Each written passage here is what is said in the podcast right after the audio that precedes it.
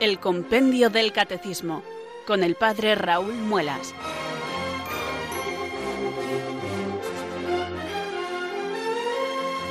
Muy buenas tardes, queridos oyentes de Radio María. Son las 4, las 3 en Canarias.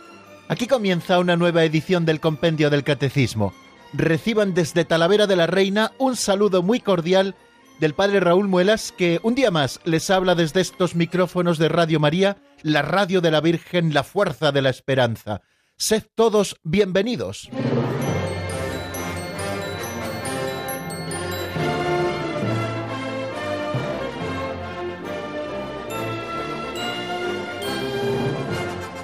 Desde que hago el compendio del catecismo tengo la sensación de que las horas ya no duran lo mismo. Bueno, no estoy diciendo objetivamente. Evidentemente el tiempo siempre mide lo mismo. Cada día tiene 24 horas, cada hora tiene 60 minutos, cada minuto tiene 60 segundos. Y es verdad que el tiempo siempre es el mismo, pero digo, la captación subjetiva del tiempo para mí es distinta desde que estoy haciendo el compendio del catecismo. ¿Por qué? No sé, porque los días se me pasan volando, porque cuando menos quiero acordar son las 4 menos 5, me siento delante del micrófono, me pongo los cascos y a esperar que comience el programa.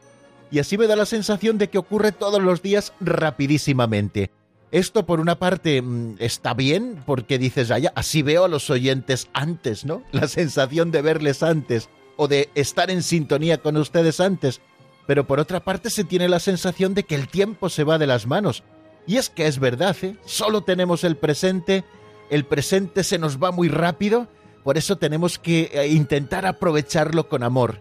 Recuerden aquellas palabras de San Agustín, pretérita credamus, presencia cognoscamus et futura esperemus. Los tres tiempos los relaciona San Agustín con las virtudes teologales. Pretérita las cosas pasadas, dejémoslas a la fe, a la misericordia de Dios. El futuro vamos a esperarlo del Señor en la esperanza. Eh, solo tenemos entre las manos el presente, y por lo tanto presencia cognoscamus, es decir, vamos a emplearnos apasionadamente con amor para vivir el presente.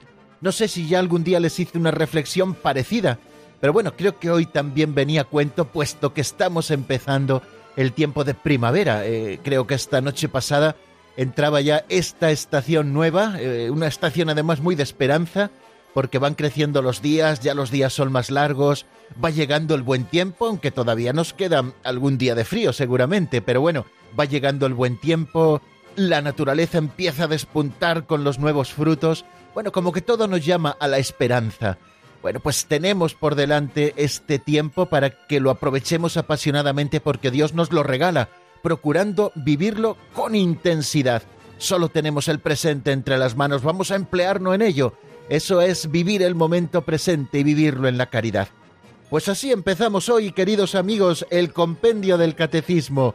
Abrimos nuestro libro de texto para seguir buscando en él la doctrina católica, esta doctrina que nos salva y que nos apasiona porque contiene la verdad, tal y como la Iglesia Madre nos la presenta, con este documento autorizado, un libro llamado así, Compendio del Catecismo de la Iglesia Católica. Hoy no les voy a recomendar que lo tengan, ya lo haré mañana. bueno amigos, pues vamos a comenzar rezando como siempre. Sabemos que si el Espíritu Santo no nos asiste en esta tarea, nada podremos hacer nosotros, o muy poquito. Es el Espíritu quien nos da poder conocer a Dios. Él nos lo revelará todo y nos irá recordando, lo va haciendo todo lo que Cristo nos ha hecho. Recemos así. Ven Espíritu Santo, llena los corazones de tus fieles y enciende en ellos el fuego de tu amor. Envía Señor tu Espíritu que renueve la faz de la tierra. Oh Dios, que llenaste los corazones de tus fieles con la luz del Espíritu Santo, concédenos que guiados por el mismo Espíritu, sintamos con rectitud y gocemos siempre de tu consuelo. Por Jesucristo nuestro Señor. Amén.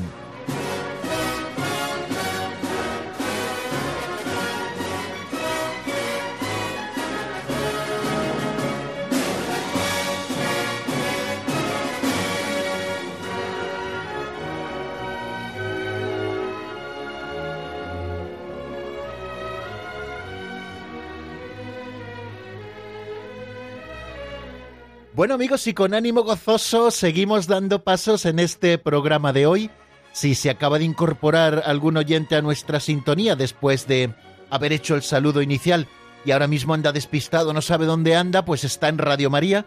Este programa se llama El Compendio del Catecismo y estudiamos la doctrina católica y el que les habla humildemente es el padre Raúl Muelas, que desde Talavera de la Reina cada día conecta con Radio María para estar en comunión con todos ustedes en torno al catecismo, a la doctrina católica. Qué bien, pues eh, vamos a seguir avanzando. Ya saben que después del saludo y de la oración inicial desarrollamos una pincelada, una pincelada que es una pequeña historieta que en muchas ocasiones nos hace sonreír, pero que luego tiene también la virtualidad de hacernos reflexionar. Yo, al hilo de lo que nos dice la pincelada cada día, les ofrezco humildemente una sencilla reflexión, por si les ayuda, ¿eh? Si no les ayuda, pueden bajar un poquito la voz de la radio y esperar a que comience ya el desarrollo de los números del compendio para encontrar el plato fuerte del día, porque el plato fuerte lo constituye la doctrina que encontramos en el compendio, pero esto es como un pequeño aperitivo. Y además un aperitivo con un matiz de ser algo más práctico, puesto que asuntos de la vida trata, digamos que asuntos más morales, para que nosotros vayamos afinando también en nuestro amor a Cristo y en nuestro seguimiento a Él. Vamos a escuchar eh, la pincelada de hoy que se titula El tintero y la pluma.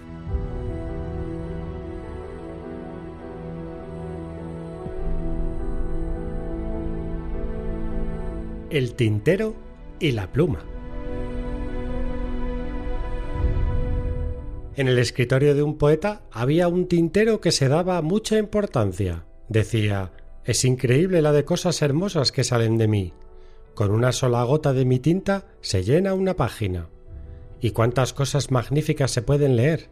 La pluma, resentida, replicó ¿No comprendes, tonto, que tú solamente pones la materia prima? Soy yo la que escribo con tu tinta. La pluma es la que escribe. Volvió el poeta que había ido a un concierto y con la música se había inspirado. Y escribió en una hoja qué necios serían el arco y el violín si pensaran que son ellos los que tocan. Igual de necios somos los hombres cuando presumimos de lo que hacemos, olvidando que somos simples instrumentos de Dios.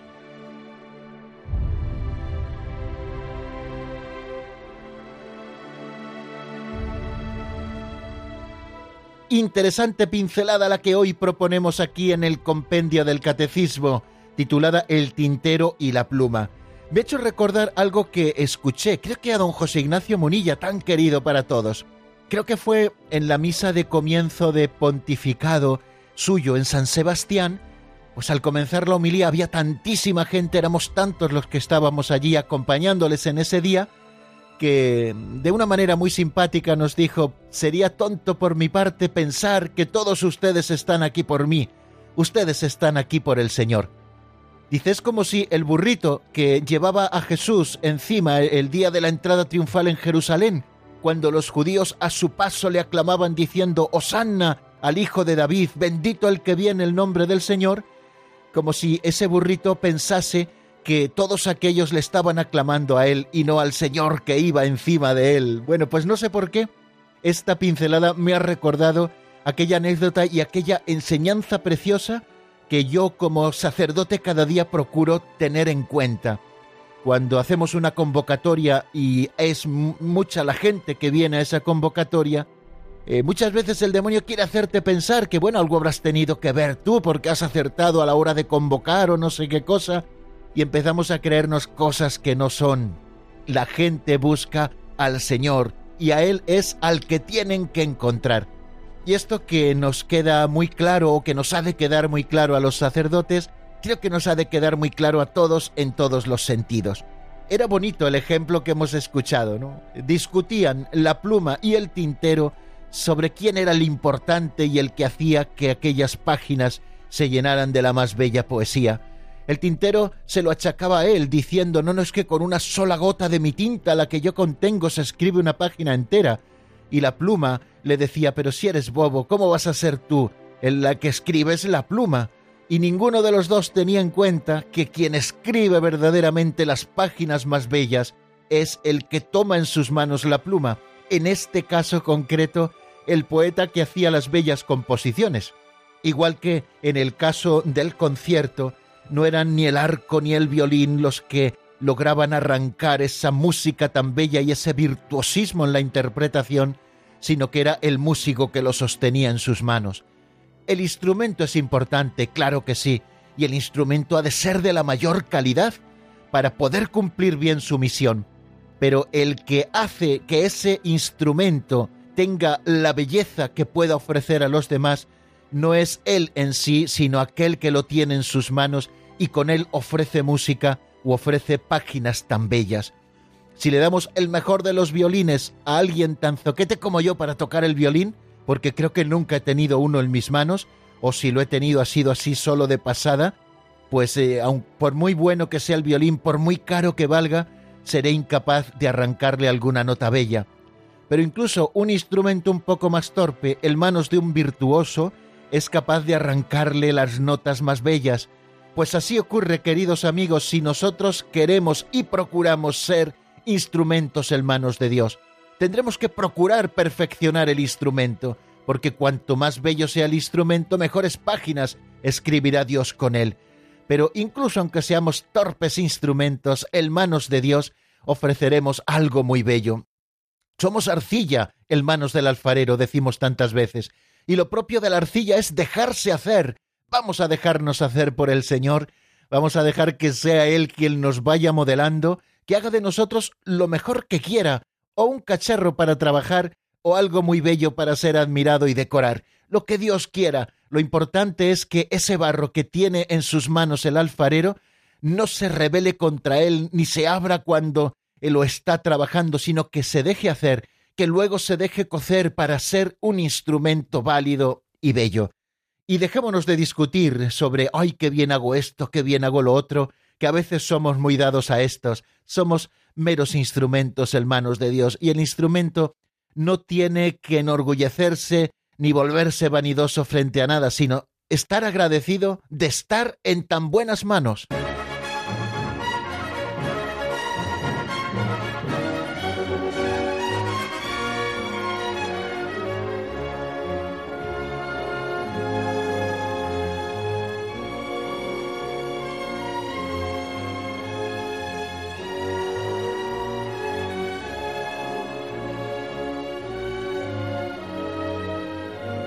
Continuamos, queridos amigos, en la sintonía de Radio María. Estamos en el compendio del Catecismo. Soy el Padre Raúl Muelas y vamos a afrontar el repaso de lo que vimos en nuestro último programa que fue ayer. Ayer estuvimos avanzando en nuestro estudio con el número 142. Antes ya habíamos estado repasando lo que nos decía el 140 y el 141. Pero el avance fue el número 142 un número que yo les dije que les iba a encantar porque nos habla de la obra que el Espíritu Santo ha hecho en la Santísima Virgen María, y seguramente así fuera. El número 142 se pregunta cuál es la obra del Espíritu Santo en María, y el compendio contesta lo siguiente, el Espíritu Santo culmina en María las expectativas y la preparación del Antiguo Testamento para la venida de Cristo. De manera única, la llena de gracia, y le hace fecunda su virginidad para dar a luz al Hijo de Dios encarnado. Hace de ella la madre del Cristo total, es decir, de Cristo cabeza y de la Iglesia su cuerpo. María está presente entre los doce el día de Pentecostés, cuando el Espíritu inaugura los últimos tiempos con la manifestación de la Iglesia. Ayer cuando ah, nos acercábamos a este número les decía en él eh, yo encuentro cuatro puntos, cuatro afirmaciones que corresponden a los cuatro puntos y seguido que encontramos en el texto.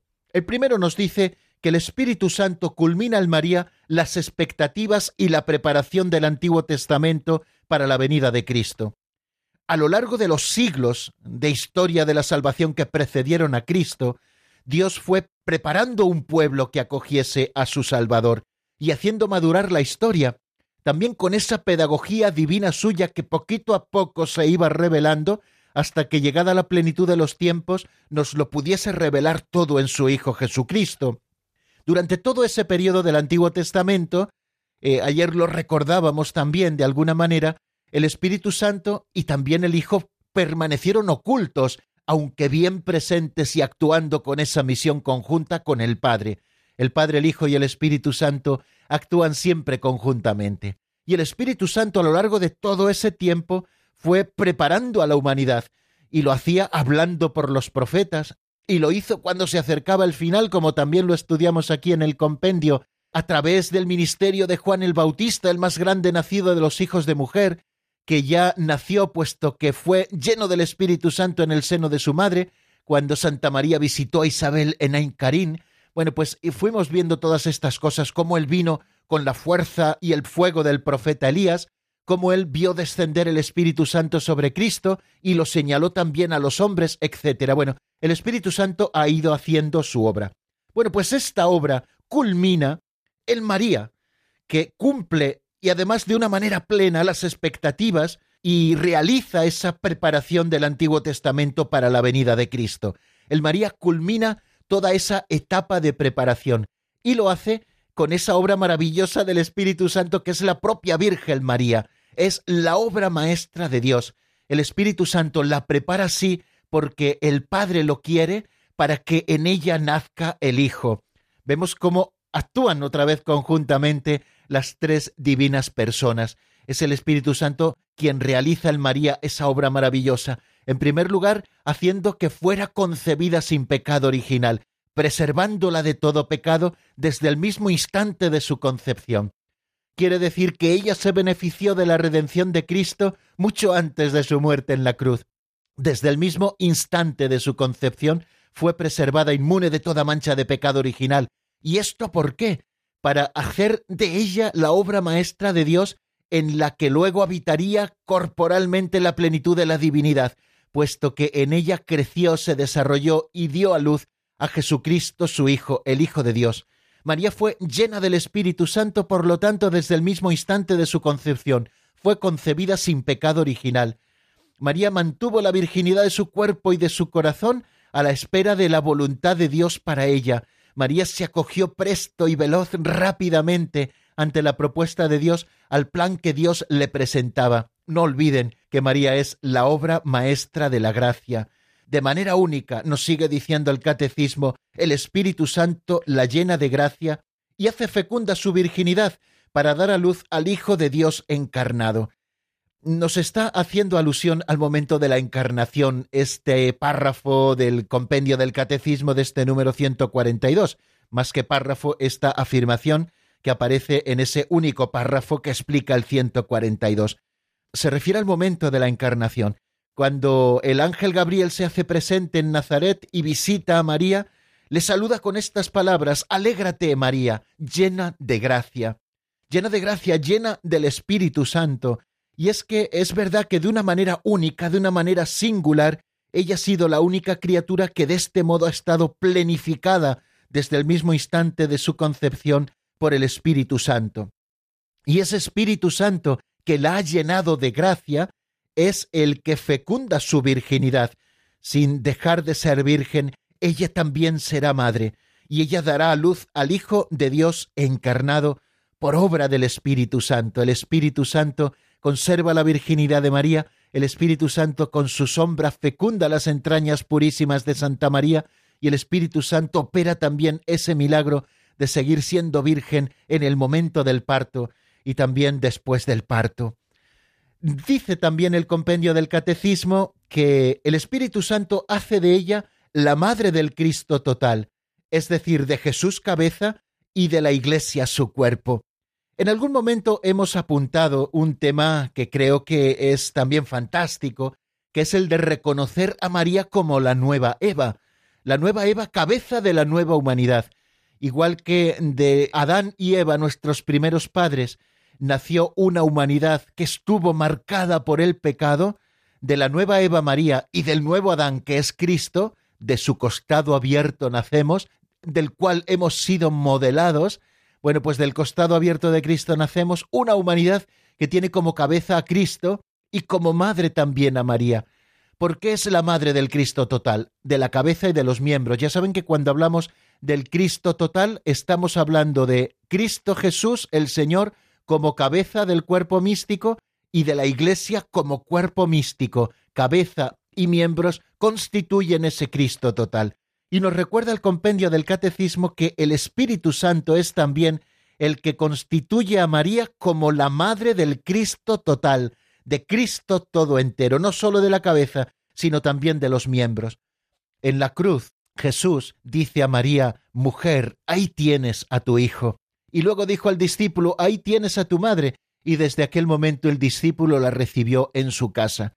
Pensemos en esto, queridos amigos. Jesús no llama a su madre María o mamá, eh, ahí tienes a tu hijo, sino que le llama mujer, ¿no? Mujer para representar que es la mujer de la cual nace esa nueva humanidad que tiene a María por verdadera madre. Y este deseo de Cristo Jesús lo realiza verdaderamente el Espíritu Santo. Y María está presente también junto a la Iglesia, como Madre del Cristo total también, por supuesto. La vemos así entre los doce el día de Pentecostés, cuando el Espíritu Santo inaugura los nuevos tiempos con la manifestación de la Iglesia, y así permanece María también como intercesora y abogada nuestra, estando en el cielo en cuerpo y alma, siempre unida a la Iglesia, con un solo corazón y una sola alma. Ella es madre de la Iglesia, ella también es hija de la Iglesia, ella es figura e imagen de lo que será la Iglesia un día, cuando sea santa e inmaculada y se presente así ante Cristo. Bueno, esta es la obra, de una manera muy resumida, del Espíritu Santo en Santa María siempre Virgen. Qué palabras tan hermosas, queridos amigos, que hemos de tener siempre en cuenta, porque y si el Espíritu Santo todo lo hace bien, porque Dios todo lo hace bien, en la Santísima Virgen María se ha lucido. Considerémosla siempre la obra maestra de la creación, aquella también que es la zarza ardiente, que es teofanía plena de Dios, puesto que en ella se ha manifestado Dios plenamente, y esto también lo ha operado el Espíritu Santo. Vamos a dejar aquí el resumen, queridos amigos, que nos esperan muchísimas cosas en el número 143 y quién sabe si nos dará tiempo a llegar al 144. Vamos a dar un paso adelante.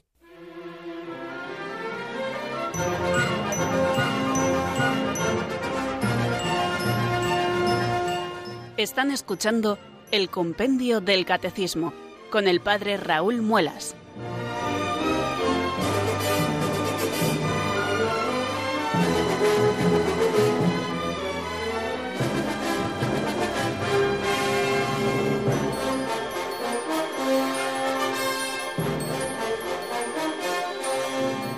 Continuamos, queridos oyentes, en la sintonía de Radio María y estamos estudiando con el compendio del Catecismo el capítulo tercero de la segunda sección de la primera parte del Catecismo. Estamos estudiando el credo y hemos empezado a estudiar todo lo referente a la tercera persona de la Santísima Trinidad, al Espíritu Santo. Hemos estudiado qué quiere decir la Iglesia cuando confiesa creo en el Espíritu Santo, ¿Por qué la misión del Hijo y la del Espíritu Santo son inseparables? ¿Cuáles son los apelativos del Espíritu Santo? ¿Con qué símbolo se representa el Espíritu Santo?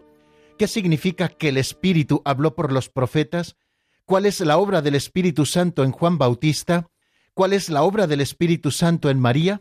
Y ahora vamos a acercarnos a la relación que existe entre el Espíritu y Jesucristo en su misión en la tierra. Es el número 143 que empezamos a estudiar en este momento. Se pregunta precisamente esto, ¿qué relación existe entre el Espíritu y Jesucristo en su misión en la tierra? Hemos dicho que se da una misión conjunta entre Jesucristo y el Espíritu Santo. ¿Qué relación existe en esa misión? Vamos a escuchar lo que nos dice el compendio en la voz de Marta Jara.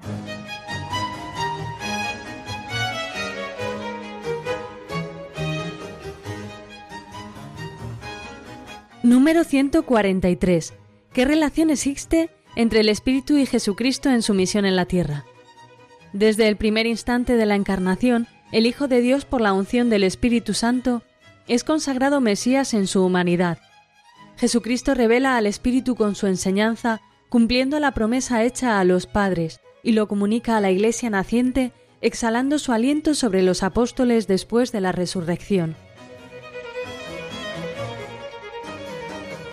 Bien, acabamos de escucharlo, queridos amigos, desde el primer instante de la encarnación, el Hijo de Dios, por la unción del Espíritu Santo, es consagrado Mesías en su humanidad. Esa es una primera afirmación que encontramos en el compendio. La segunda es que Jesucristo revela al Espíritu con su enseñanza, cumpliendo la promesa hecha a los padres. Esta revelación de Jesucristo también la va haciendo paulatinamente. Primero la sugiere a las masas a las que Jesucristo habla, la muchedumbre, también se la sugiere a Nicodemo, a la samaritana, en la fiesta de los tabernáculos, a los discípulos les habla más abiertamente del Espíritu Santo, y luego ya próxima la hora de Jesucristo, cuando va a ser glorificado, Jesús promete la venida del Espíritu Santo.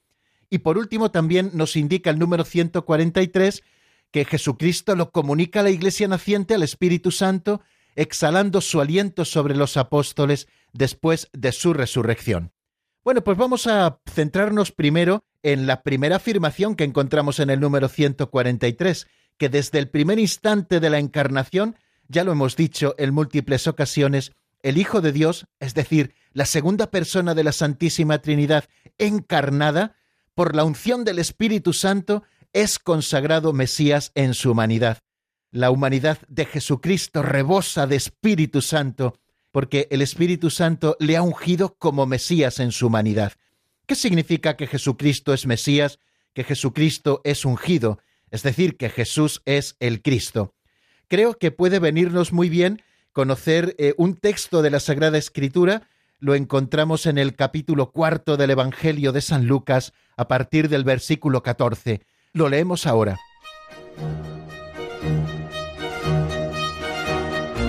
Jesús volvió a Galilea con la fuerza del Espíritu, y su fama se extendió por toda la comarca. Enseñaba en las sinagogas y todos lo alababan. Fue a Nazaret donde se había criado, entró en la sinagoga como era su costumbre los sábados, y se puso en pie para hacer la lectura. Le entregaron el rollo del profeta Isaías y desenrollándolo, encontró el pasaje donde estaba escrito, El Espíritu del Señor está sobre mí, porque Él me ha ungido me ha enviado a evangelizar a los pobres, a proclamar a los cautivos la libertad y a los ciegos la vista, a poner en libertad a los oprimidos, a proclamar el año de gracia del Señor. Y enrollando el rollo y devolviéndolo al que lo ayudaba, se sentó.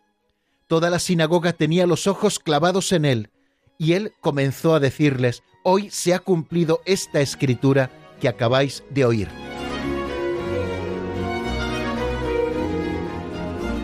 Una vez más, queridos amigos, en este pasaje del Evangelio de San Lucas encontramos a Jesús como el ungido por el Espíritu Santo. Con la fuerza del Espíritu Santo Jesús vuelve a Galilea y en Nazaret proclama que Él es el ungido. Y lo hace utilizando ese texto del libro del profeta Isaías en el capítulo 61. El Espíritu del Señor está sobre mí, es decir, ha sido ungido con el Espíritu Santo, para evangelizar a los pobres, para proclamar a los cautivos la libertad, para proclamar a los ciegos la vista, para poner en libertad a los oprimidos y para proclamar a todos el año de gracia del Señor. Esta es la misión del Mesías, y para esto ha sido ungida la humanidad de Jesucristo. Cuando nosotros nos acercamos a esta común misión de Jesucristo y del Espíritu Santo, tenemos que tener a la vista este nombre que Jesús recibe, el de Cristo, y que lo utilizamos también como nombre propio del mismo Jesús, Jesucristo. Es decir, Jesús, que significa Dios salva, es el ungido. Toda la misión del Hijo y del Espíritu Santo en la plenitud de los tiempos se resume en que el Hijo es el ungido del Padre desde su encarnación. Jesús es Cristo, el Mesías. Y así tenemos que entender, queridos amigos, todo ese segundo capítulo que estuvimos estudiando durante muchas semanas desde el pasado 11 de enero y hasta hace poquitos días, todo ese segundo capítulo de los artículos de la fe referidos a Jesucristo, tenemos que entenderlos en esta clave, sabiendo que Jesucristo es el Mesías, el ungido por el Espíritu Santo. Toda la obra de Cristo es misión conjunta, por lo tanto, del Hijo y del Espíritu Santo. Nosotros, queridos amigos, al estudiar esto, como lo hace el Catecismo de la Iglesia Católica y como lo hace también el compendio, solo mencionaremos lo que se refiere a la promesa del Espíritu Santo hecha por Jesús y su don realizado por el Señor glorificado. Si nosotros ponemos nuestra mirada en el Evangelio, vemos que Jesucristo va revelando paulatinamente, poquito a poco, quién es el Espíritu Santo. Y no es hasta el momento en que ha sido glorificado por su muerte y su resurrección cuando Él lo revela plenamente. En el Evangelio vemos cómo Jesús sugiere poco a poco, incluso con su enseñanza a la muchedumbre, cuando por ejemplo en el Evangelio de San Juan revela que su carne será alimento para la vida del mundo. Jesucristo en el capítulo 6 del Evangelio de San Juan dice a aquellos que le escuchaban, Yo soy el pan vivo que ha bajado del cielo, el que coma de este pan vivirá para siempre, y el pan que yo daré es mi carne para la vida del mundo. Esto provocó el escándalo entre muchos judíos que lo escuchaban, hasta el punto de que Jesús les dijo, En verdad, en verdad os digo, si no coméis la carne del Hijo del Hombre y no bebéis su sangre, no tenéis vida en vosotros. El que come mi carne y bebe mi sangre tiene vida eterna y yo lo resucitaré en el último día. Muchos de sus discípulos incluso al oír esto dijeron, Este modo de hablar es duro, ¿quién puede hacerle caso? Pero Jesús, sabiendo que sus discípulos lo estaban criticando, les dijo, ¿esto os escandaliza? Y si vierais al Hijo del Hombre subir a donde estaba antes, el Espíritu es quien da vida, la carne no sirve para nada. Las palabras que os he dicho son espíritu y son vida. Cuando Jesucristo habla a aquellos que le escuchaban de que tienen que comer la carne del Hijo del Hombre, no se está refiriendo únicamente a la materialidad de su cuerpo, sino a esa unión que existe entre su cuerpo vivo y resucitado y el Espíritu Santo que lo unge en esta misión conjunta entre el Hijo y el Espíritu Santo. Por eso dice el Señor que la carne no sirve para nada, que es el Espíritu el que da vida. De alguna manera ya les está indicando a aquellos que le escuchaban esa unión que existe entre la misión suya y la misión del Espíritu que poquito a poco va siendo sugerido. También se lo dice así a la samaritana, llegará un día en que ni en este monte ni en Jerusalén daréis culto a Dios, sino que le daréis culto en espíritu y verdad.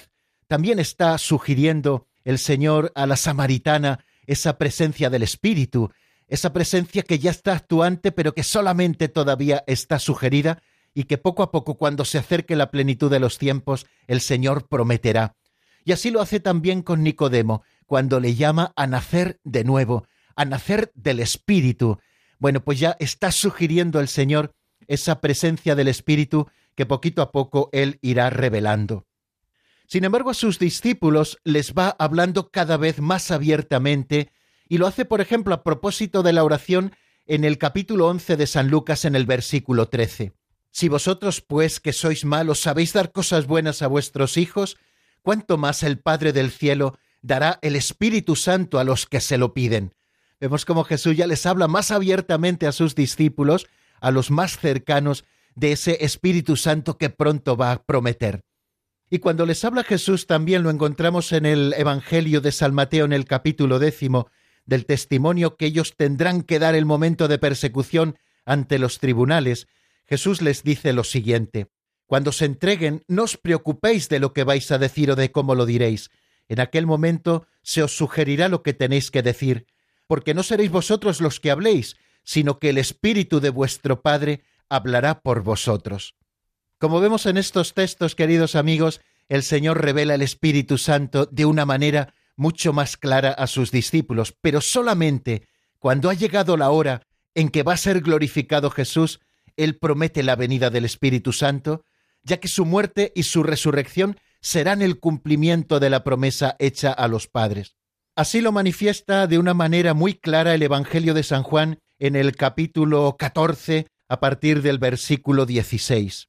Y yo le pediré al Padre que os envíe otro paráclito que esté siempre con vosotros, el Espíritu de la verdad. El mundo no puede recibirlo porque no lo ve ni lo conoce, vosotros en cambio lo conocéis porque mora con vosotros y está con vosotros. No os dejaré huérfanos, volveré a vosotros. Dentro de poco el mundo no me verá, pero vosotros me veréis y viviréis, porque yo sigo viviendo. Jesús presenta y promete claramente la venida del Espíritu Santo, el Espíritu de la verdad, el otro paráclito, es decir, el otro consolador, porque el primero que nos consuela es Jesucristo, el otro es el que está unido a su misión, la tercera persona de la Santísima Trinidad, el Espíritu Santo que será dado por el Padre en virtud de la oración de Jesús. Será enviado por el Padre en el nombre de Jesús. Jesús lo enviará de junto al Padre porque Él ha salido del Padre. El Espíritu Santo vendrá, nosotros lo conoceremos, estará con nosotros para siempre, permanecerá con nosotros, nos lo enseñará todo y nos recordará todo lo que Cristo nos ha dicho y dará testimonio de Él. Nos conducirá a la verdad completa y glorificará a Cristo. Vemos ese proceso de revelar la persona tercera de la Santísima Trinidad por parte de Cristo. Primero lo sugiere a la muchedumbre o algunos personajes del Evangelio, habla más abiertamente a sus discípulos, después el Señor se lo promete, la promesa del Espíritu Santo que vendrá sobre ellos, y por último llega la hora de Jesús. Jesús entrega su espíritu en manos del Padre, y en el momento en que por su muerte es vencedor de la muerte, de modo que aparece resucitado de los muertos por la gloria del Padre, enseguida da a sus discípulos el Espíritu Santo, exhalando sobre ellos su aliento. Lo encontramos en el Evangelio de San Juan capítulo 20 versículo 22. Recibid el Espíritu Santo, les dice el Señor. A partir de esta hora, la misión de Cristo y del Espíritu se convierte también en la misión de la Iglesia. Como el Padre me ha enviado, así también yo os envío. Bueno amigos, bástenos estos pequeños apuntes para ver esa relación que existe entre el Espíritu y Jesucristo, en esa misión que tienen ambos en la tierra, una misión conjunta. El Espíritu Santo unge a la humanidad de Jesucristo como el Mesías y Jesucristo será el encargado de ir revelando el Espíritu Santo con su enseñanza y también cumpliendo las promesas hechas a los padres. Y el Señor lo comunica a la iglesia naciente, exhalando las primicias del Espíritu sobre sus apóstoles después de su resurrección. Vamos a detenernos, queridos amigos, un momentito en nuestra explicación y les invito a que escuchemos juntos un tema de Iván Díaz titulado Ven y restaurame, es una canción tomada del álbum Honor y Gloria a Él. Escuchamos este tema, reflexionamos sobre lo dicho y enseguida estamos nuevamente juntos.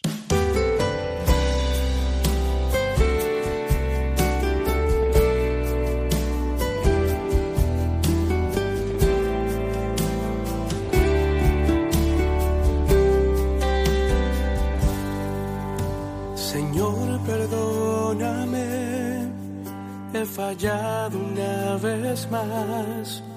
Quiero que restaures hoy lo que hay en mi corazón. Sé que débil soy, Señor, por eso vengo ante ti. Quiero cambiar mi corazón y seguir tu camino. Ven y ran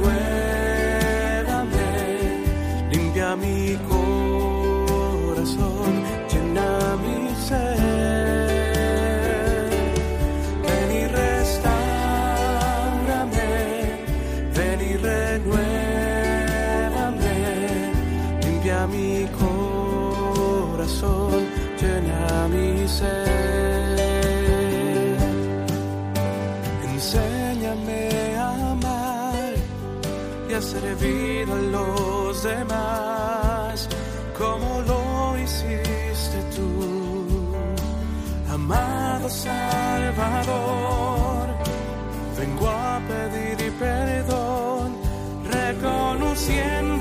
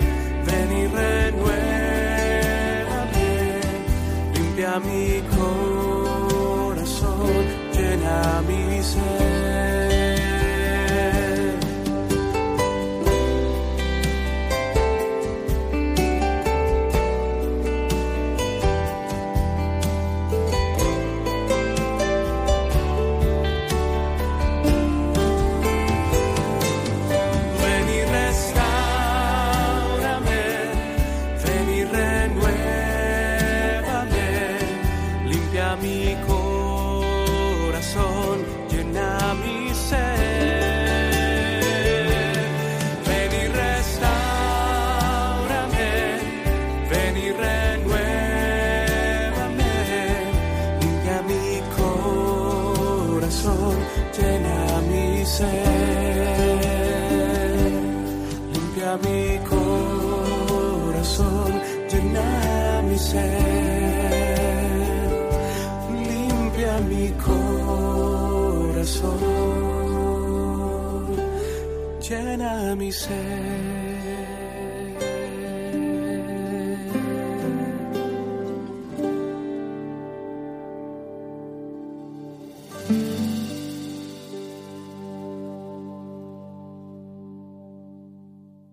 Están escuchando el Compendio del Catecismo con el Padre Raúl Muelas.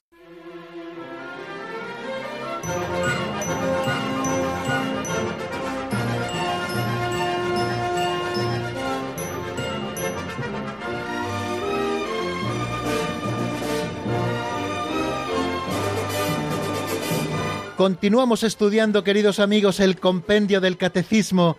Estamos estudiando la figura del Espíritu Santo y vamos a acercarnos al nuevo número 144, que se pregunta qué sucedió el día de Pentecostés, el día en que el Espíritu Santo, 50 días después de que Jesucristo resucitara de entre los muertos, diez días después de que ascendiera a los cielos, el Espíritu Santo es enviado por el Padre y el Hijo sobre la iglesia naciente reunida en el cenáculo. ¿Qué sucedió el día de Pentecostés? Vamos a escucharlo primero en la voz de Marta.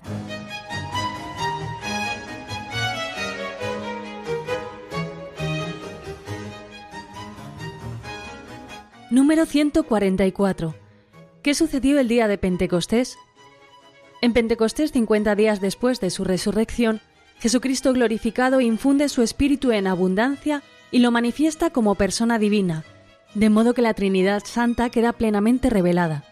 La misión de Cristo y del Espíritu se convierte en la misión de la Iglesia enviada para anunciar y difundir el misterio de la comunión trinitaria. Nos dice el número 144 que en Pentecostés, 50 días después de su resurrección, Jesucristo glorificado infunde su espíritu en abundancia y lo manifiesta como persona divina, de modo que la Trinidad Santa queda plenamente revelada. La misión de Cristo y del Espíritu se convierte en la misión de la Iglesia enviada para anunciar y difundir el misterio de la comunión trinitaria. Bueno, nos dice varias cosas este número 144. En primer lugar, sitúa temporalmente con referencia al día de la resurrección este nuevo día de la Pascua de Pentecostés, el día de Pentecostés, 50 días después de la resurrección. Bueno, Jesucristo que ha ascendido a los cielos en la ascensión, 40 días después de la resurrección, glorificado ya, infunde su espíritu con abundancia y lo manifiesta como persona divina, Aquí se revela ya plenamente la figura del Espíritu Santo el día de Pentecostés, de modo que la Santísima Trinidad queda plenamente revelada en este día tan señalado, 50 días después de la resurrección de Jesús. Y la misión de Cristo y la del Espíritu se convierte, por lo tanto, desde este momento en la misión de la Iglesia. Cristo y el Espíritu insuflan su fuerza a la Iglesia para que lleven adelante esta misión que Jesucristo en el momento de la ascensión ha encomendado a la Iglesia. La Iglesia que por lo tanto es enviada para anunciar y difundir el misterio de la comunión trinitaria. Por la venida del Espíritu Santo el día de Pentecostés hemos conocido a la Trinidad, una Trinidad que vive en perfecta comunión. La Iglesia es por lo tanto enviada para anunciar y difundir este misterio de la comunión trinitaria, y será el Espíritu Santo el que nos permita participar en él. Creo que al referirnos al texto de Pentecostés, podíamos leerlo juntos para ver cómo lo describe el libro de los Hechos de los Apóstoles. Leemos en el capítulo 2 a partir del versículo 1.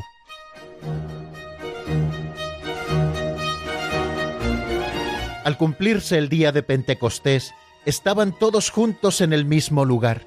De repente se produjo desde el cielo un estruendo como de viento que soplaba fuertemente y llenó toda la casa donde se encontraban sentados. Vieron aparecer unas lenguas como llamaradas que se dividían posándose encima de cada uno de ellos. Se llenaron todos de Espíritu Santo y empezaron a hablar en otras lenguas según el Espíritu les concedía manifestarse. Residían entonces en Jerusalén judíos devotos venidos de todos los pueblos que hay bajo el cielo. Al oírse este ruido, acudió la multitud y quedaron desconcertados, porque cada uno los oía hablar en su propia lengua.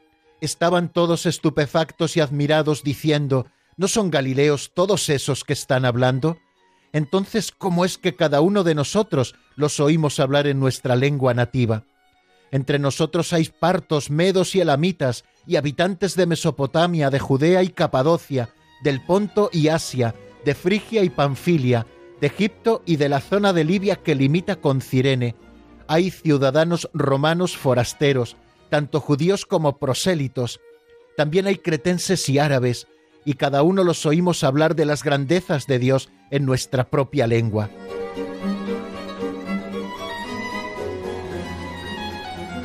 El Espíritu Santo que Cristo nos envía irrumpe así con esta fuerza en la iglesia naciente, de manera que todos los que en esos días en la fiesta de las tiendas se encontraban en Jerusalén oían hablar en su propia lengua de las maravillas de Dios, según el Espíritu se lo estaba concediendo aquellos sobre los que había descendido.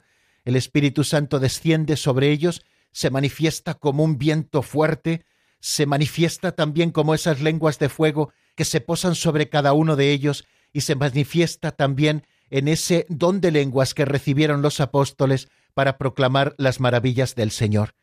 El día de Pentecostés, por tanto, al término de las siete semanas pascuales, la Pascua de Cristo se consuma con la efusión del Espíritu Santo que se manifiesta, que se da y que se comunica como persona divina. Desde su plenitud, sentado a la derecha del Padre, con su humanidad glorificada, derrama Cristo profusamente el Espíritu Santo sobre la Iglesia.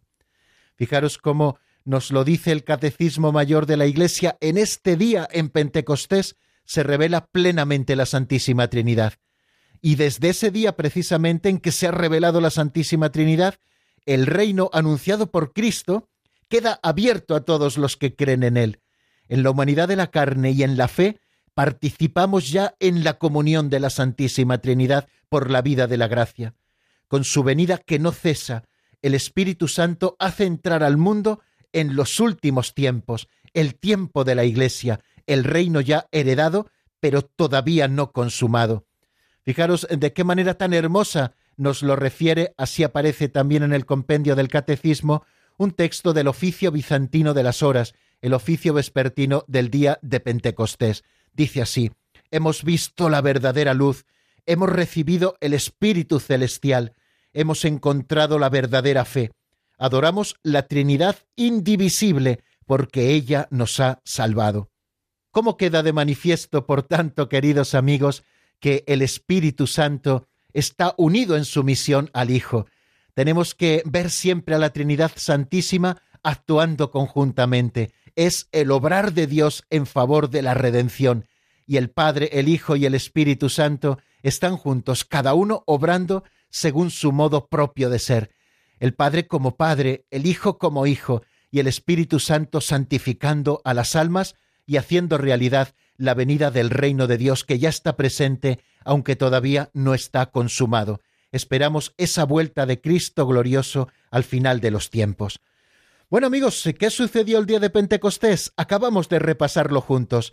Vamos a darle otra vueltecita. Hoy no tendremos llamadas, por eso no estoy dando el número de teléfono. Mañana, si Dios quiere, sí volveremos a abrir los teléfonos. Les propongo que escuchemos un tema de Jaime Holguín titulado Tu hogar, mi ciudad. Y enseguida estamos nuevamente juntos para despedir este programa que nos está ocupando en el día de hoy.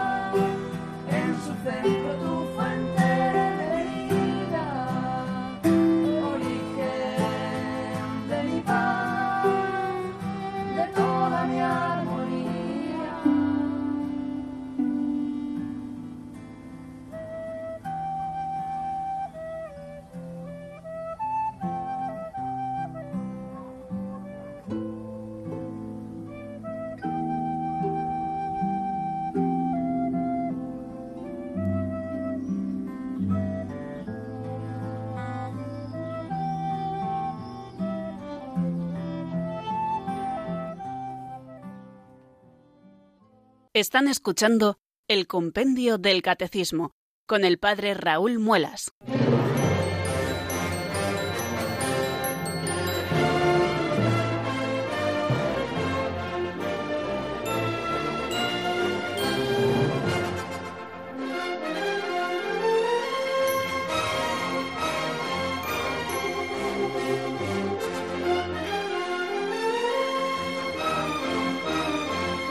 Bien amigos, le vamos dando a la caza alcance de esta edición número 105 del Compendio del Catecismo, en el que hemos estado deteniéndonos principalmente en dos números.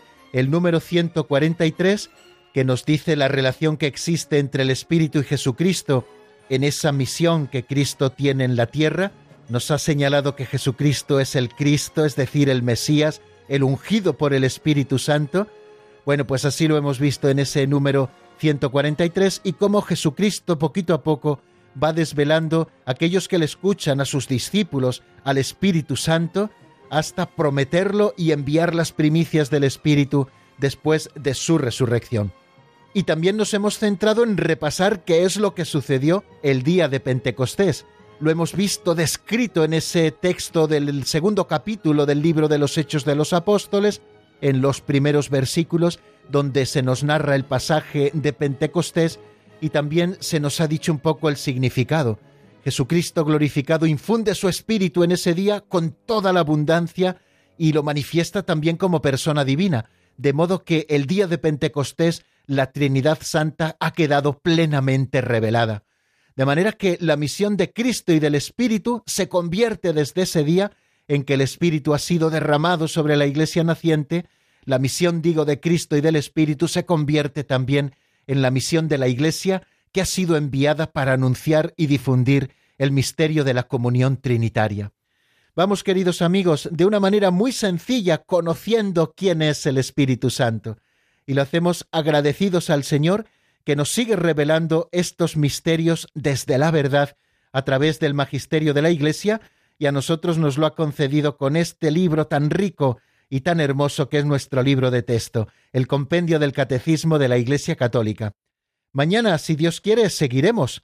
¿Qué hace el Espíritu Santo en la Iglesia? Vamos introduciéndonos poquito a poco en ese siguiente artículo que es explanación de la venida del Espíritu Santo, creo, en la Santa Iglesia Católica. Bueno, pues esto será mañana.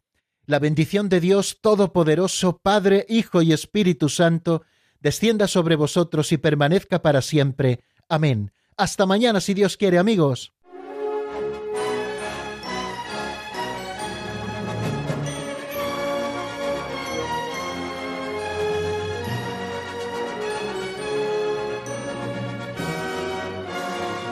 El Compendio del Catecismo con el Padre Raúl Muelas.